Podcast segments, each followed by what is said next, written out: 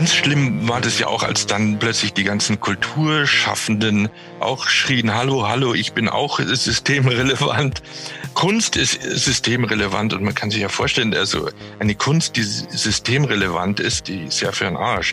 Weil diese Idee, ich könnte mich selber systemrelevant machen, die Unterwerfung schon erstmal in sich hat. Ne? Ja, und damit hallo und herzlich willkommen zu eurem Dissens-Podcast. Schön, dass ihr dabei seid. Mein Gast diese Woche ist Georg Seeslin, Autor für Gegenwartsanalyse, Kulturkritiker und Filmemacher. Mit Georg Seeslin spreche ich über die Corona-Krise, Kunst und Kapitalismus. Da ist also alles drin, was man für eine Stunde kritische Unterhaltung braucht. Mein Name ist Lukas Andreka, ich wünsche euch viel Spaß mit Dissens.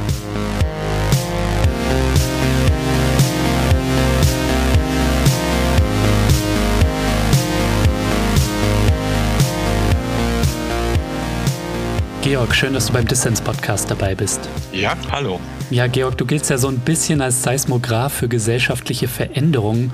Und da wir gerade in Zeiten des Umbruchs leben, dachte ich mir, ich lade dich ein, denn wir befinden uns ja am Anfang vom Ende der Corona-Pandemie, zumindest in den privilegierten Ländern des globalen Nordens.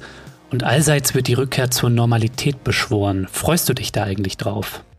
Naja, wenn ich so einen subjektiven Blick auf mein eigenes Leben habe, dann freue ich mich natürlich schon, weil ich wieder mit Leuten zusammenkommen kann, mit denen ich vorher nicht zusammenkommen konnte, weil es wieder Konzerte gibt und so weiter. Das sind so diese mhm. kleinen subjektiven Glückshäppchen, die man bekommt.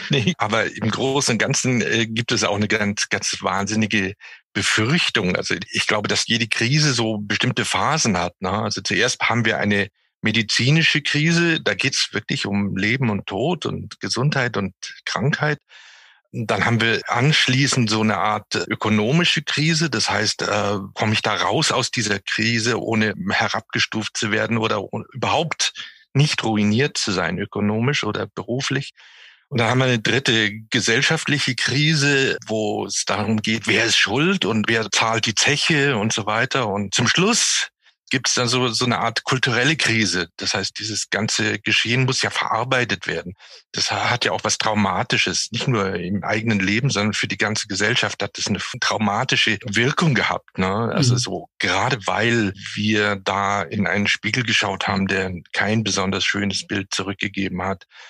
Und diese Krise, also sozusagen die kulturelle Krise, die Verarbeitungskrise, die Krise, die dem wieder einen Sinn geben muss oder, oder ein Bild geben muss oder eine Erzählung oder wie immer man das nennen mag, die kommt ja erst. Und deswegen hat man sozusagen so einen doppelten Post-Corona-Blues. Das heißt also, auf der einen Seite fällt man auch so ein bisschen ins Loch, weil diese subjektive Anstrengung vielleicht ein bisschen weg ist äh, vielleicht auch disziplinierende äh, Elemente wegfallen und du dich plötzlich fragst, so, was mache ich jetzt mit dem Rest meines Lebens? Mhm. Und dann gibt es diesen Blues, der sagt, oh scheiße, jetzt haben wir so furchtbare Dinge erlebt und sowas und jetzt soll es genauso weitergehen wie vorher. Äh, wir sollen gar nichts gelernt haben, wir sollen uns gar nicht verbessert haben.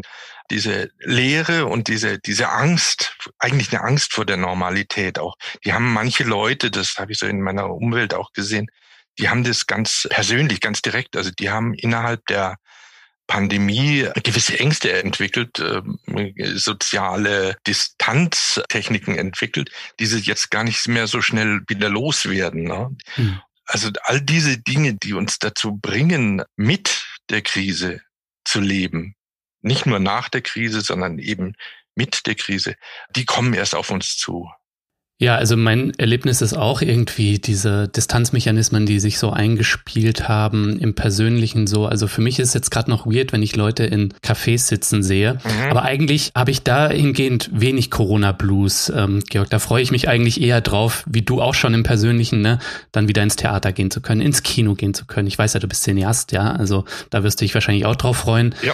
Corona-Blues habe ich so auf dieser kulturellen und gesellschaftlichen Ebene, die du eben beschrieben hast, so, ne, weil am Anfang der Pandemie Pandemie schien es ein bisschen so, dass es da so ein kleines Zeitfenster gibt, in dem Möglichkeiten tiefergreifender Veränderungen irgendwie aufflackerten. So, also wenn wir jetzt auf den Gesundheitsbereich schauen, auf irgendwie systemrelevante Berufe wie die Pflege, ne? Und da schien es irgendwie möglich, dass wir da Lehren aus dieser Corona-Krise ziehen und es irgendwie anders machen und die Corona-Krise dafür nutzen, dass wir nicht zurück in die Normalität, die es davor gab, gehen, sondern irgendwie einen Schritt nach vorne.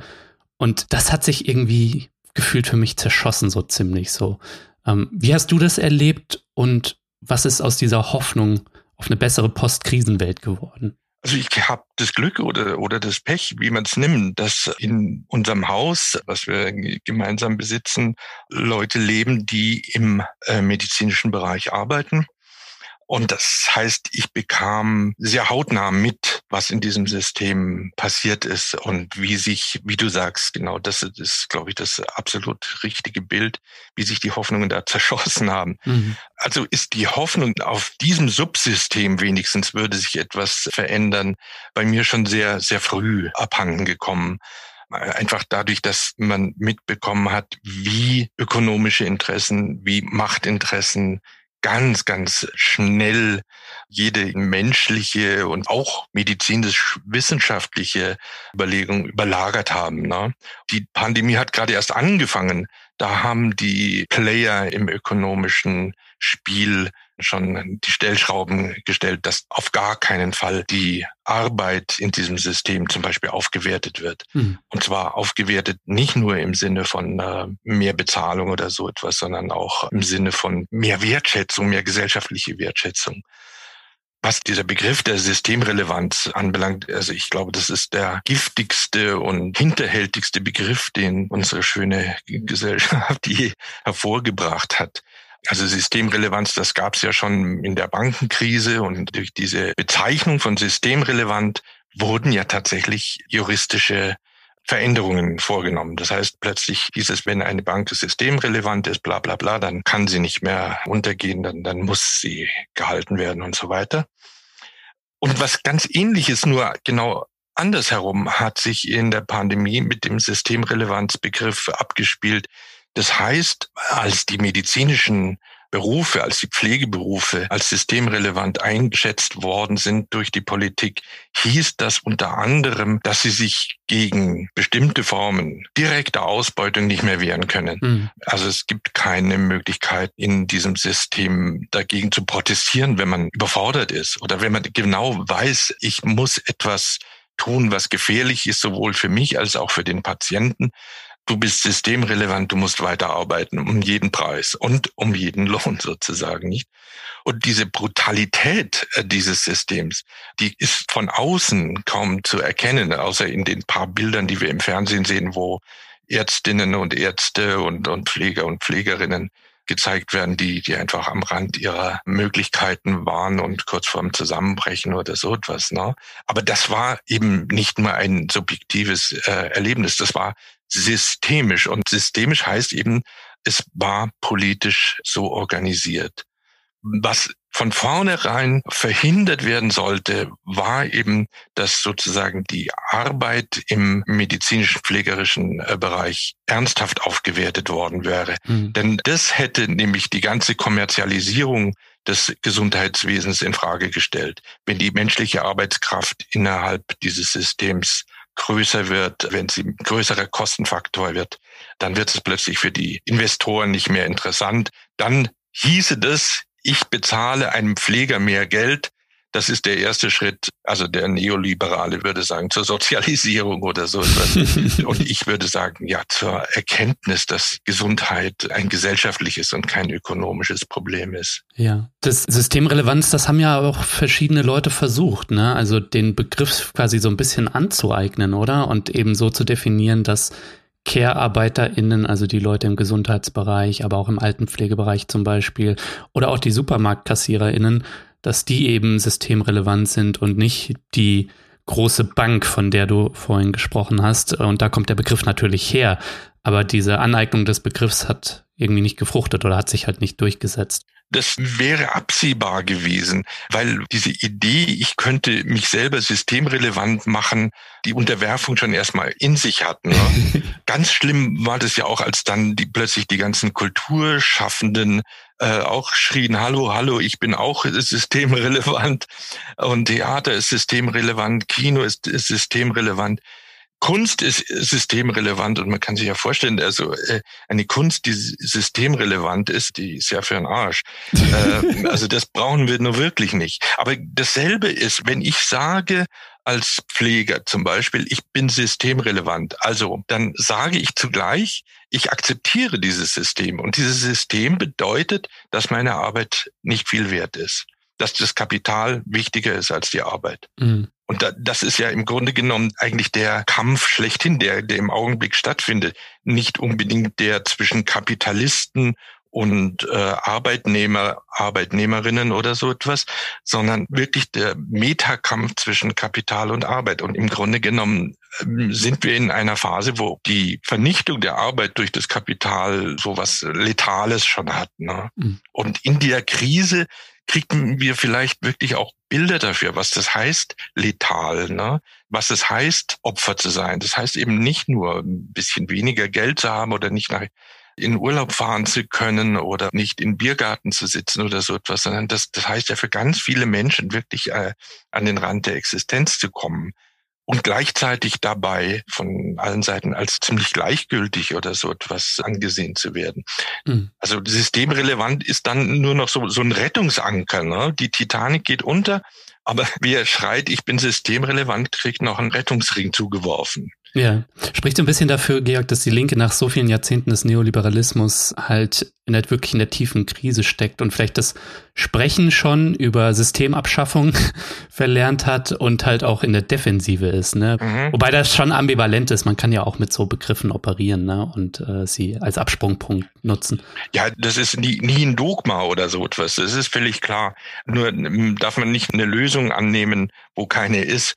Aber natürlich machen wir keine Begriffspolizei oder so etwas.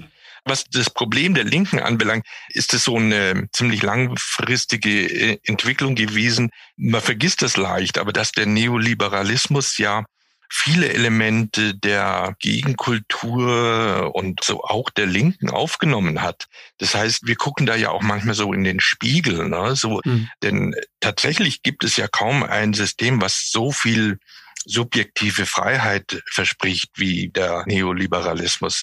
Und diese subjektive Freiheit war ja ein großer Teil des Kampfes der Emanzipation. Und insofern ist die Linke nicht nur schwach, äh, das ist sie ohnehin seit 100 Jahren oder so etwas, sondern sie ist so dialektisch verbunden mit dem System, was sie eigentlich bekämpfen sollte. Hm. Und das war jetzt natürlich jeder ganz subjektiv von uns auch. Also wenn ich links oder ökologisch ernsthaft sein will, dann muss ich bereit sein, auf einen Teil meiner subjektiven Freiheiten und auf einen Teil meiner subjektiven Entfaltungsmöglichkeiten zu verzichten. Und da ist die Frage natürlich, wer ist das schon? Ne?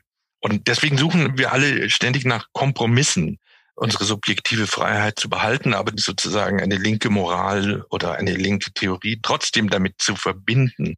Und das geht meistens schief. Hm. Ja, auf die Krise der Linken, da wollen wir später auch nochmal drauf zu sprechen kommen, Georg. Ähm, zunächst hätte mich aber interessiert, weil du die Kultur schon erwähnt hast, ja, und du kommst ja aus der Kultur, du bist Film- und Kulturkritiker und die Kultur, die hat es in der Corona-Krise ja besonders hart gebeutelt, ne? Vor allem die vielen prekär Beschäftigten. Mich hätte zunächst einmal interessiert, bevor wir auf die Frage zu sprechen kommen, Wofür brauchen wir eigentlich die Kultur? Das klang eben bei dir auch schon an. Was ist denn dein Eindruck? Wie wird Corona den Kulturbetrieb hierzulande aus deiner Sicht verändern? Also ich denke mal, dass es prinzipiell schon ein nicht formuliertes Projekt gibt, die Kultur fundamental zu verändern. Vor allen Dingen die politische Ökonomie der Kultur fundamental zu verändern. Mhm. Alles, was selbst organisiert, was außenseiterisch, was widerspenstig war, das wurde vernachlässigt. Wir haben wirklich sehr viele solche Initiativen gehabt. Wie können wir uns sozusagen am eigenen Schopf aus dem Sumpf ziehen und wie können wir uns neu organisieren als Künstler, als Konglomerat von Kunst, Kritik, Theorie und so weiter. Und was dort immer wieder passiert ist, ist der unlösbare Widerspruch zwischen der notwendigen subjektiven Freiheit jedes Künstlers, jeder Künstlerin und der Solidarität, denn nur durch eine solidarische kulturelle Arbeit könnten wir uns dagegen wehren, letztendlich in der Kreativwirtschaft in Anführungszeichen aufgelöst zu werden. So wie die Ministerin da gesagt hat, die Kultur, das seien die Tankstellen, die geistigen Tankstellen der Gesellschaft.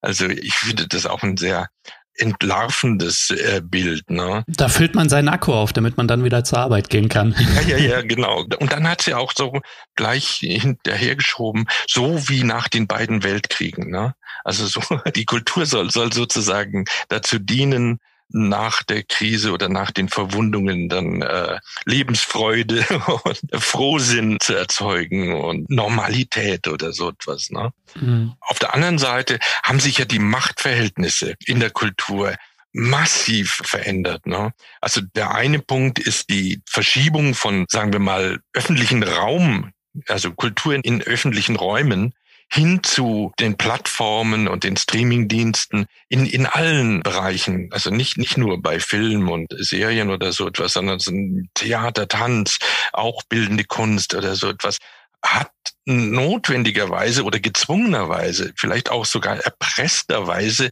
so einen Schritt hin zu diesem Plattformkapitalismus gemacht, was die Macht dieser Gatekeepers gigantisch aufgebläht hat. Mhm. Der zweite Punkt ist, äh, was immer so ein bisschen im Untergrund durchläuft, dass die Produzenten von Kultur immer weniger wert sind. Also das auch schon, fängt ja ökonomisch an. Du wirst es genauso wissen wie die meisten Menschen, die uns äh, zuhören, dass eine kulturelle Arbeit, egal auf welchem äh, Gebiet, vor, sagen wir mal, 30 Jahren oder so etwas noch in etwa doppelt so viel oder sogar dreifach im ökonomischen Wert war. Mhm. Die Abwertung der ökonomischen Bedeutung der primären Produzenten von Kultur ist entscheidend. Abgesehen davon, dass sich dann so ein paar bildende Künstler dann zu Millionären machen lassen oder ein Schauspieler äh, zum Millionär wird oder so etwas. Das sind die berühmten Lotteriegewinne oder so etwas. Aber im Großen und Ganzen äh, sind die kulturellen Produzenten absolut abgewertet im Verhältnis zu denen, die ihre Arbeit verwerten. Mhm.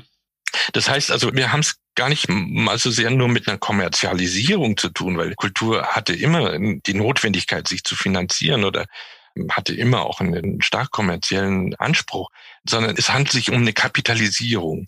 Kultur ist im Grunde genommen nur noch so viel wert, wie es sich auf der einen Seite kapitalisieren lässt, also wie, wie auf diesem boomenden Kunstmarkt. Und auf der anderen Seite ist Kultur nur noch das, was sich von einer ebenfalls wirklich gigantisch anwachsenden Kulturbürokratie sozusagen in diese Tankstellen und Systemrelevanz äh, einbeziehen lässt. Ne? Ja. Und was auf der Strecke bleibt, ist alles, was, was mit Kritik und was mit Widerstand und Eigenständigkeit und so weiter zu tun hat. Ja, bei allem, was du gesagt hast, musste ich jetzt zum einen an Spotify denken und da bekommt er, glaube ich, eine Künstlerin 0,000 irgendwas Cent ne, für einen Stream. Und reich werden kannst du oder was verdienen kannst damit nur, wenn du halt Millionen von Streams hast. Und das ist aber gleichzeitig das, was ideologisch dieses System natürlich auch stabilisiert, weil immer so diese From Tellerwäscher to Millionär Hoffnung irgendwie da ist, ne? Dann auch zu den wenigen zu gehören, die dann irgendwie Millionen Streams auf Spotify bekommen. Genau. Wobei mich da ja ein bisschen hoffnungsvoll stimmt, dass sich da auch so auf einer ja breiteren Ebene, einer kollektiveren Ebene, auf so einer nicht individualisierten Ebene sich da auch KünstlerInnen zusammentun. Da habe ich jetzt letztens von der Union of Musicians and Allied Workers gelesen. Also so ein bisschen neuer Unionism, der da wieder aufflammt. Ne? Das stimmt mich zum einen ein bisschen hoffnungsvoll.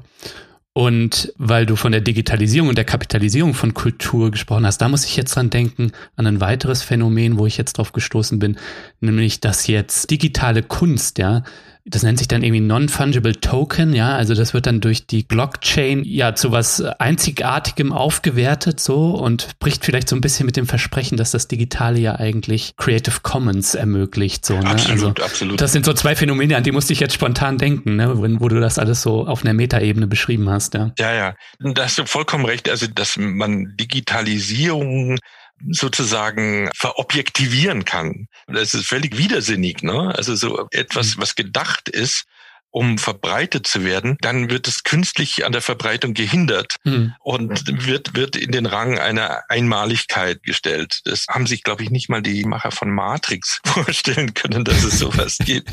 Und, und äh, vielleicht gibt es dann auch Künstler und Künstlerinnen, die dann sagen, ja gut, das ist aber dann auch das Ende der Uberisierung von Kunst oder sowas. Ne?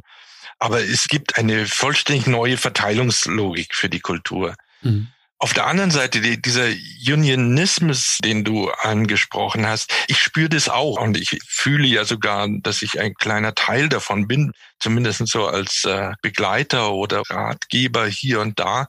Aber da gibt's auch so ein paar eingebaute Probleme da drin. Ne?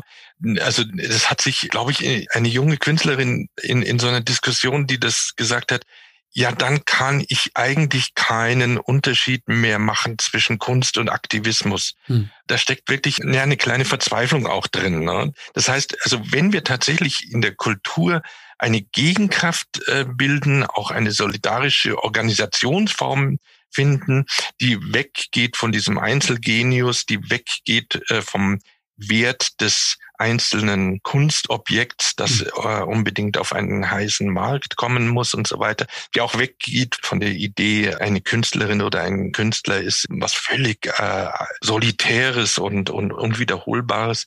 Das wäre verbunden auch wiederum mit einer Neudefinition von dem, was eigentlich Kunst und was Kultur sein kann und was sein soll.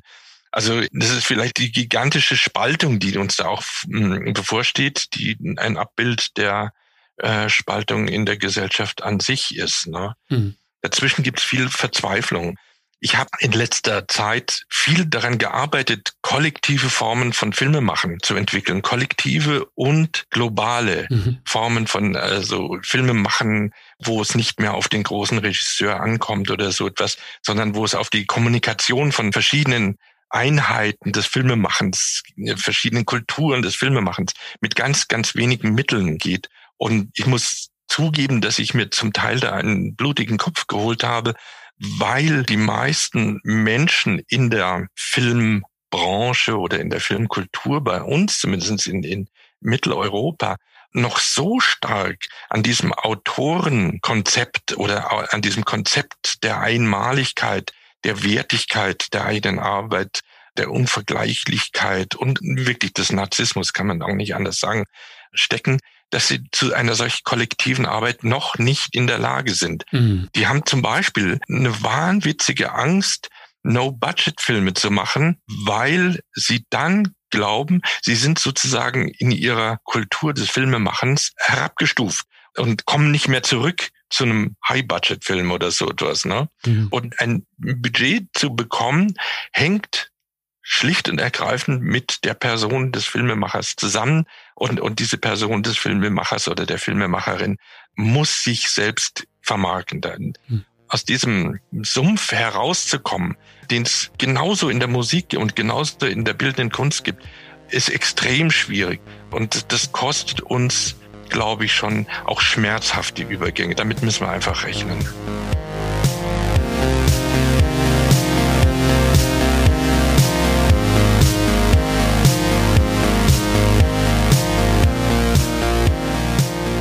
So Leute, an dieser Stelle geht mal wieder ein fettes Dankeschön an alle meine Fördermitglieder. Mehr als 800 Menschen supporten diesen Podcast hier und machen damit möglich, dass ich Dissens für alle Leute da draußen unabhängig und kostenlos senden kann. Danke euch dafür. Wenn dir dieser Podcast gefällt und du noch nicht dabei bist, dann werde doch jetzt Fördermitglied. Mitmachen kannst du schon ab 2 Euro im Monat und du machst Dissens damit nicht nur möglich, nein, es winken auch Goodies und du hast jede Woche die Chance auf coole Gewinne. Dieses Mal verlose ich das Buch von Georg Seeslin, Die zweite Welle Corona und Kultur. Alle Infos hierzu und wie ihr bei Dissens mitmachen könnt, gibt's natürlich in den Show Notes und auf dissenspodcast.de.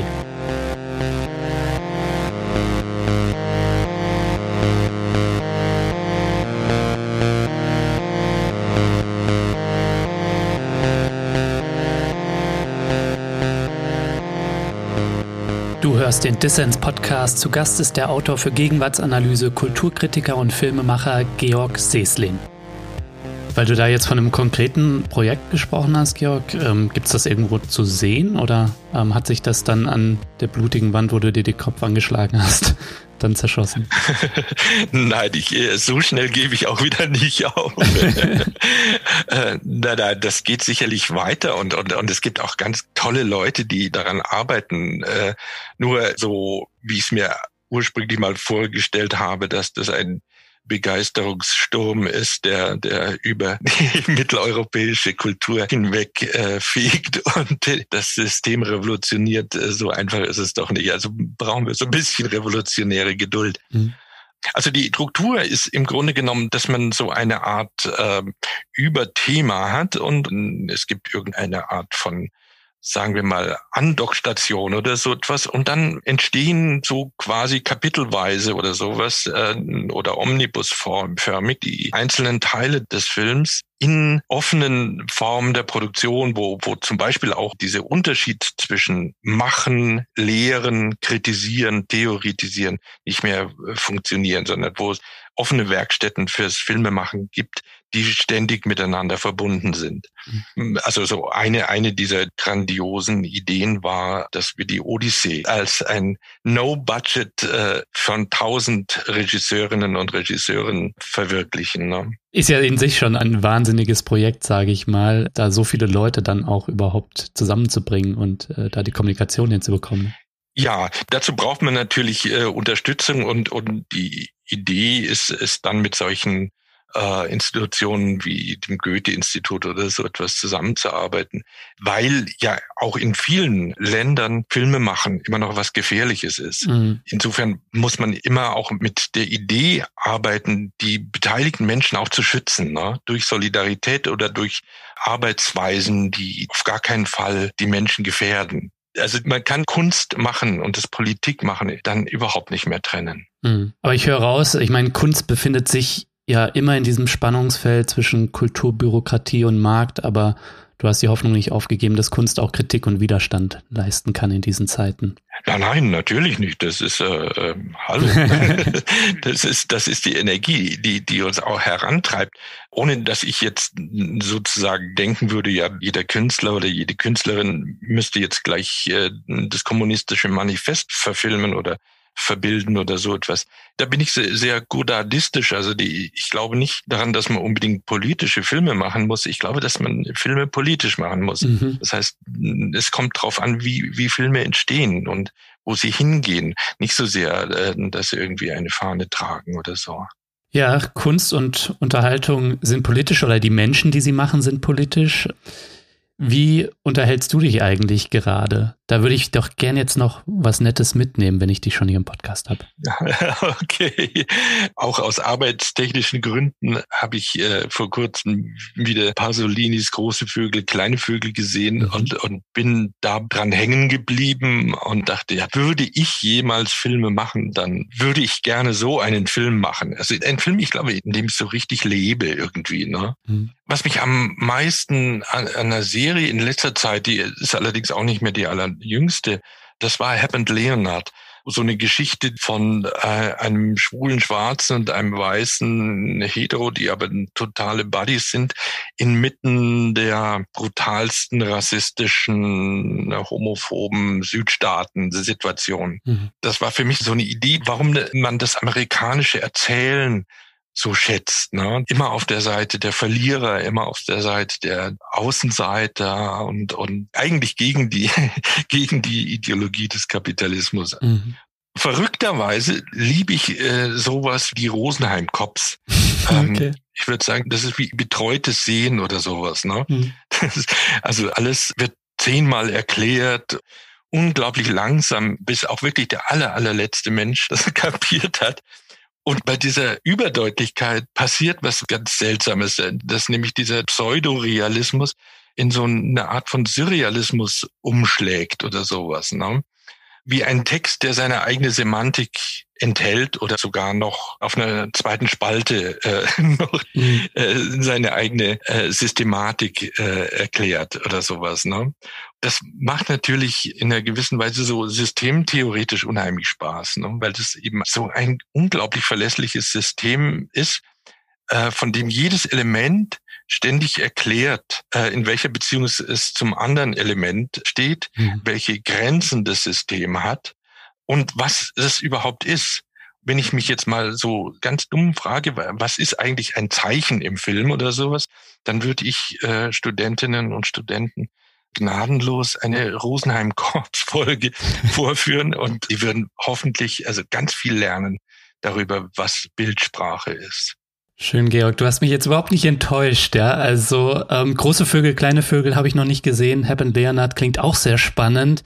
Und Rosenheim Cops habe ich mal gesehen, fand es gähnend langweilig das und habe es genau. dann nie wieder geschaut. Aber jetzt nehme ich deine Worte zum Ansporn, ja, ein bisschen mehr zwischen den Zeilen zu lesen, ja, und nicht ganz so oberflächlich Fernsehen zu schauen. Vielen Dank. Ich werde das natürlich alles für unsere ZuhörerInnen verlinken. Ja, Georg, jetzt würde ich gerne noch mit dir über den Kapitalismus und die Krise der Linken sprechen, denn wir erleben ja drei zentrale Krisen, die Klimakrise, den Rechtsruck und die soziale Spaltung. Sie alle hängen natürlich mit unserem Wirtschaftssystem zusammen. Und bei all diesen Krisen braucht es große Antworten, braucht es Alternativen. Aber eine linke Erzählung, die Strahlkraft hat, die fehlt so ein bisschen.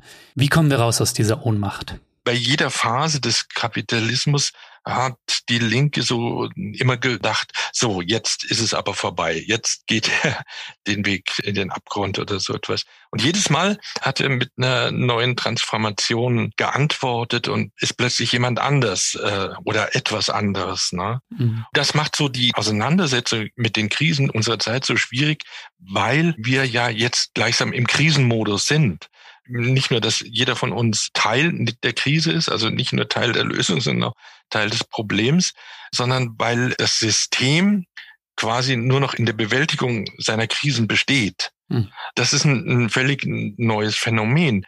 Das sind auch, glaube ich, völlig neue Formen von Macht, die dabei dann entstehen. Deswegen könnte ich nie so ein Modell sagen, so wir müssen das tun, wir müssen das tun, dann wird es schon.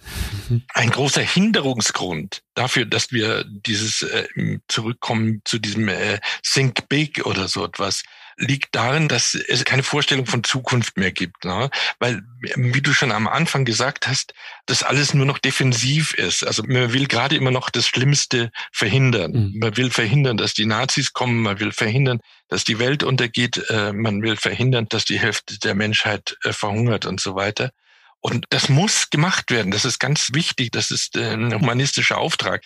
Aber es ersetzt nicht eine utopische Idee. Und die utopische Idee kann nur sich entfalten, indem es einen Raum wieder gibt, äh, wo wir sagen, Zukunft ist eben nicht das immer weiter so oder die Normalität wie im Augenblick, sondern das ist ein offener Raum. Da kann viel passieren. Gibt es Möglichkeiten, von denen wir vielleicht überhaupt noch nichts wissen. Hm. Genauso, dass ich die allernotwendigsten Maßnahmen gegen die Klimakatastrophe kaum durchbringe, ohne einen Bürgerkrieg zu riskieren.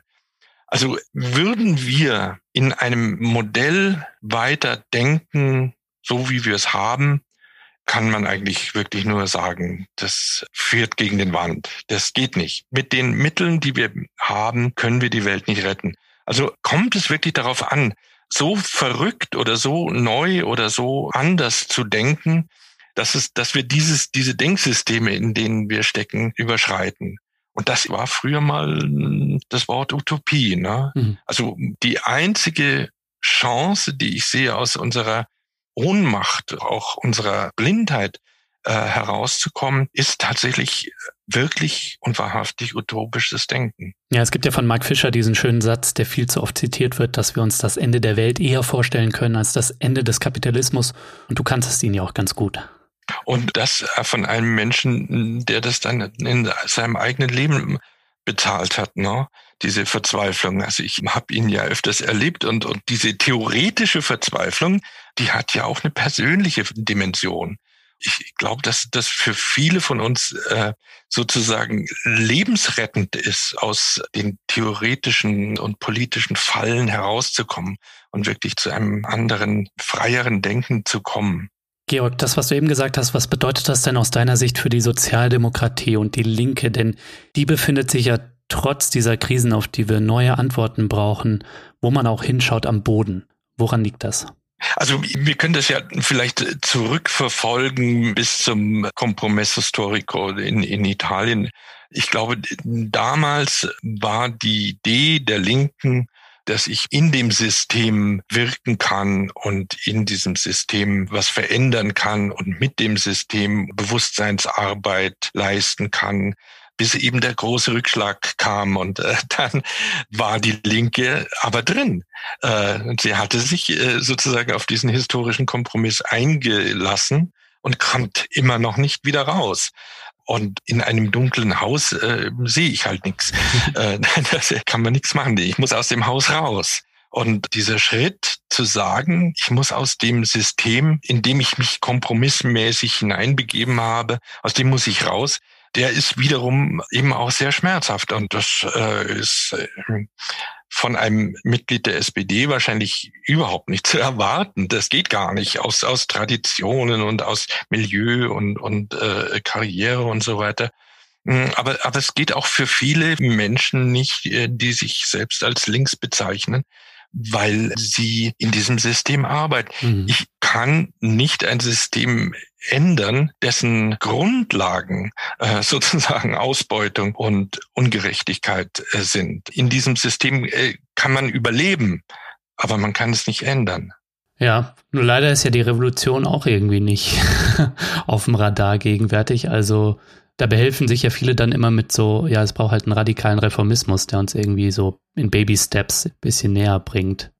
Ja, ich, ich habe da auch gar nichts dagegen. Äh, nur die Baby Steps äh, sind, sind sozusagen das Verhalten äh, eines Systems. Aber das heißt nicht, dass ich die Struktur des Systems äh, akzeptiere.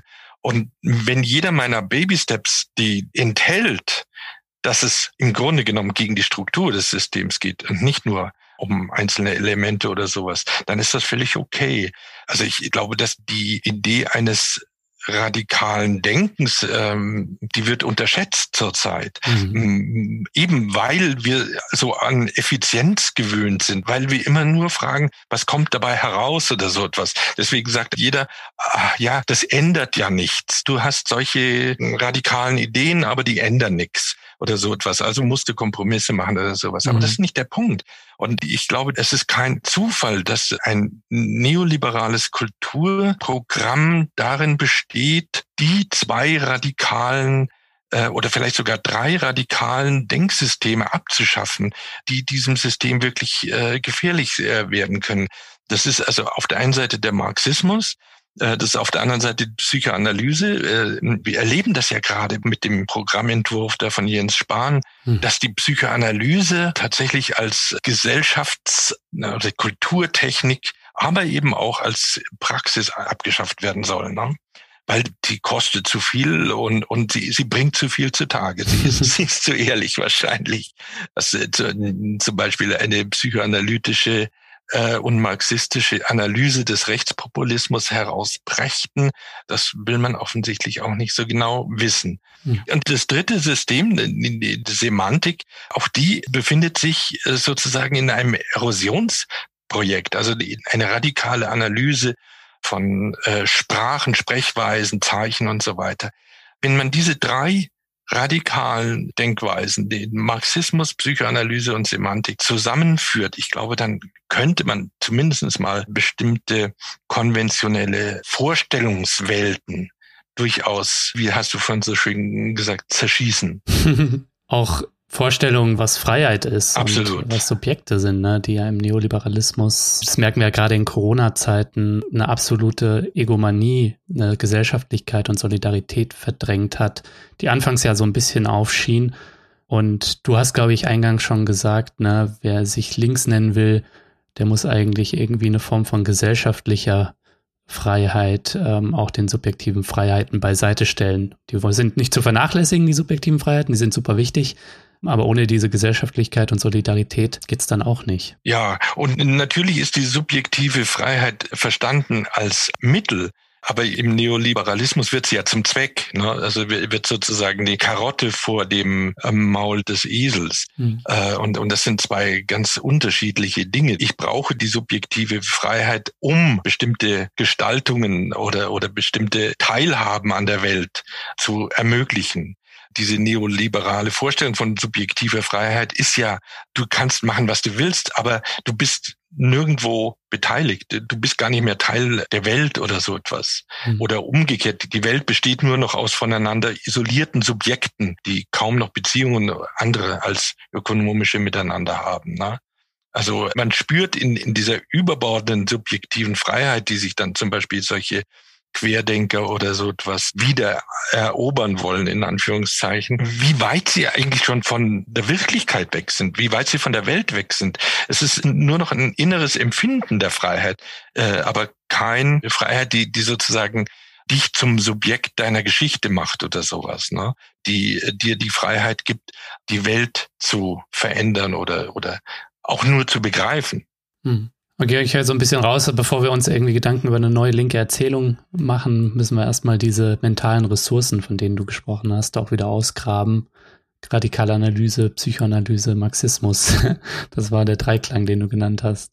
Ja, genau. Und, und vielleicht als, als äh, vierten Klang dazu tatsächlich die Kunst. Ne? Ich hm. glaube schon, dass die Kunst einen wichtigen Beitrag dazu leisten kann, wenn sie es schafft, wirklich so etwas wie eine Freiheit zwischen dem hergestellten ästhetischen Objekt und dem Adressaten oder der Adressatin herzustellen. Ne? Wenn äh, ein Kunstwerk nur das schafft, einen Augenblick zu ermöglichen im Geist der Leute, die das anschauen oder, oder mitmachen oder so etwas, äh, es ist viel mehr möglich, als ich eigentlich gedacht habe. Äh, dann ist die Kunst sozusagen als vierter antiapokalyptischer Reiter äh, wirklich ein ganz, ganz wichtiges ja. Mittel. Jetzt muss ich dran denken, dass ich endlich den letzten Band von Ästhetik des Widerstandes von Peter Weiße fertig lesen ja.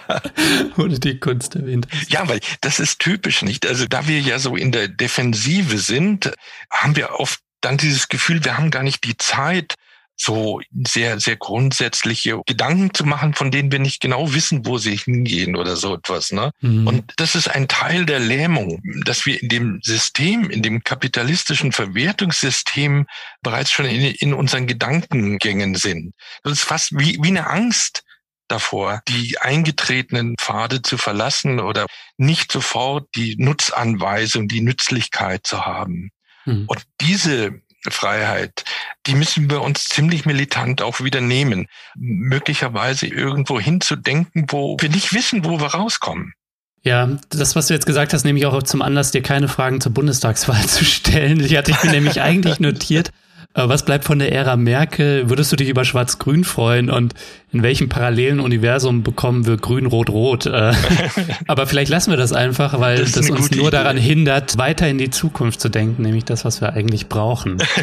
Apropos Zukunft, Georg, zum Ausblick. Was macht dir eigentlich Hoffnung auf eine bessere, auf eine solidarische Zukunft? Also ein großes Hoffnungspotenzial steckt wirklich darin, dass ähm, es gibt schon sehr viel mehr Menschen, die sagen, wow, so funktioniert das hier also und die sagen, nein, so kann es nicht weitergehen. Ne? Und eine andere, nur scheinbar triviale Geschichte ist einfach die Furcht vor Langeweile. Also, weil du vorhin diese Frage nach der Wahl gestellt hast.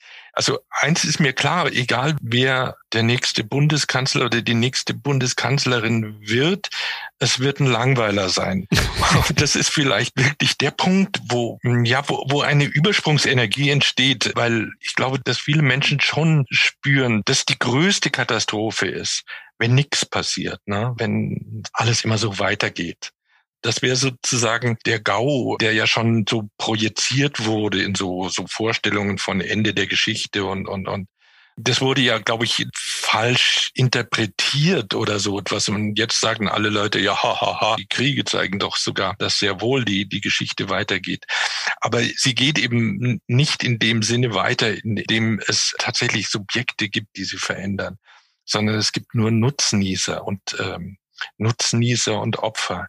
Und das, glaube ich, hält die Menschheit auf Dauer nicht aus. Es gibt diese Vorstellung vom Flaschenhals, ne, die besagt, dass jede Zivilisation, egal wie entwickelt sie ist oder so etwas, früher oder später an so eine engen Führung kommen, mhm. wo äh, äh, sich entscheidet, ob äh, sie an sich selber zugrunde geht oder zumindestens durch den Flaschenhals, äh, den sie selber erzeugt hat eine neue Energie hinausgehen kann. Und ich vermute mal, dass wir in, in diesem Flaschenhals gerade drinstecken. Ne? Also wo, wo es wirklich ähm, darum geht, ich kann die Zivilisation als Ganzes, auf deren Brei oder auf deren Flüssigkeit ich schwimme, nicht retten. Aber ich kann durch diesen Flaschenhals Menschen bringen oder Energien oder Ideen oder sonst etwas. Aber der so, sozusagen paradoxe äh, Zustand, den wir haben, glaube ich, ist, dass ähm, apokalyptisches und utopisches Denken kein Widerspruch mehr sind. Ne? Also mhm. sozusagen die westliche Zivilisation, die ist nicht zu retten. Es sei denn, um den Preis, sie wird 1984 mäßig oder so etwas. Ne? Mhm. Dafür ist es unheimlich schön, mal ganz weit weg zu sein oder sowas. Ne? Wenn du an anderen Orten der Welt oder auch an anderen Orten der Bibliothek, ich weiß nicht, oder an anderen Orten der Cinemathek, dann plötzlich siehst, dass der Westen, äh, Deutschland, Europa und so weiter absolut nicht der Nabel der Welt sind, nicht das Wichtigste, was erhalten werden muss. Und schon gar nicht muss unbedingt das deutsche Kleinbürgertum erhalten bleiben. Äh, das kann von mir aus äh, mitsamt mir selbst, denn ich bin ja ein Teil dieses Kleinbürgertums, den Löffel abgeben. Ja, das kann dann auf die Müllhalde der Geschichte, wie man so schön sagt, ne? Ja, oder ins Museum. Bin schon schon äh, humanistischer. okay, die Musealisierung des deutschen Kleinbürgertums genau. gefällt mir auch sehr schön. Georg, ich danke dir vielmals für das Gespräch. Vielen Dank. Ja, ich bedanke mich.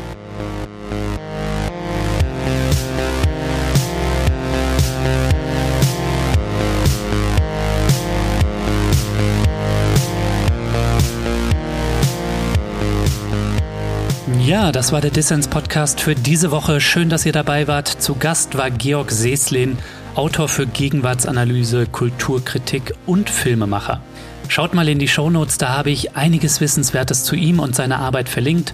Und alle Mitglieder von Dissens haben die Chance, Georg Seeslins Buch zu gewinnen, Die zweite Welle Corona und Kultur. Ich verlose nämlich ein Exemplar unter allen Fördermitgliedern von Dissens und denen, die es bis zur nächsten Woche werden. So, das war's dann auch von mir soweit. Bleibt nur noch zu sagen, danke fürs Zuhören, passt auf euch auf und bis zum nächsten Mal.